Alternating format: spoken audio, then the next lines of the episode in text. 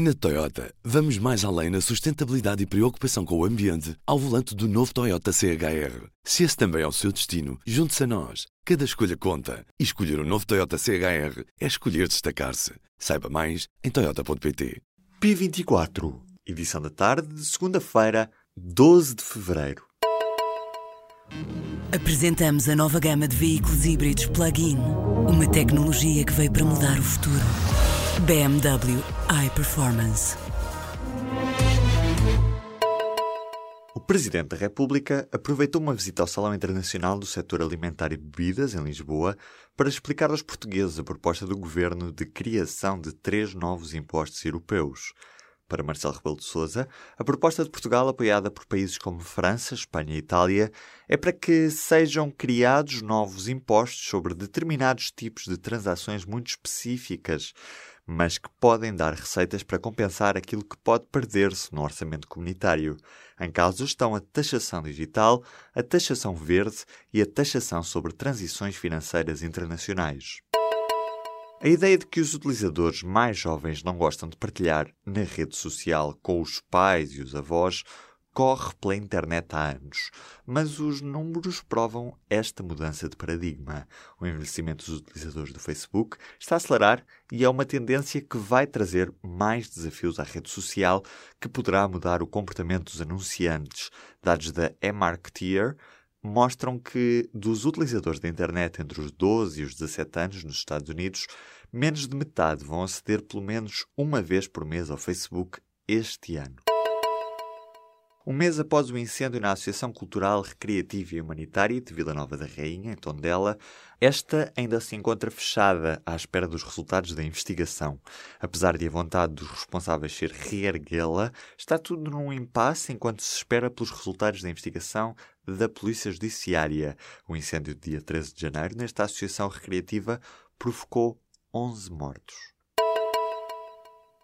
Morreu o arquiteto Raul Estenes Ferreira. Nascido em 1931, foi autor dos projetos para o Complexo do Esqueté, em Lisboa, ou da Casa da Cultura e Juventude de Beja. Ao longo da vida, desenvolveu uma obra marcada pela procura da universalidade.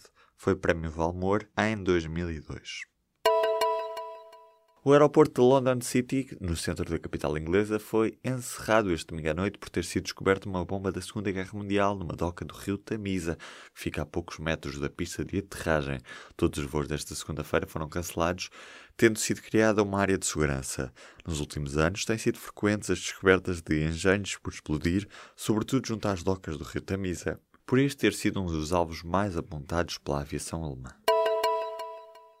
Portugal é um dos países onde o rendimento dos agregados familiares se mantém a níveis inferiores a 2008. São dados desta segunda-feira, avançados pela Comissão Europeia no relatório trimestral sobre a evolução do emprego e da situação social na União Europeia.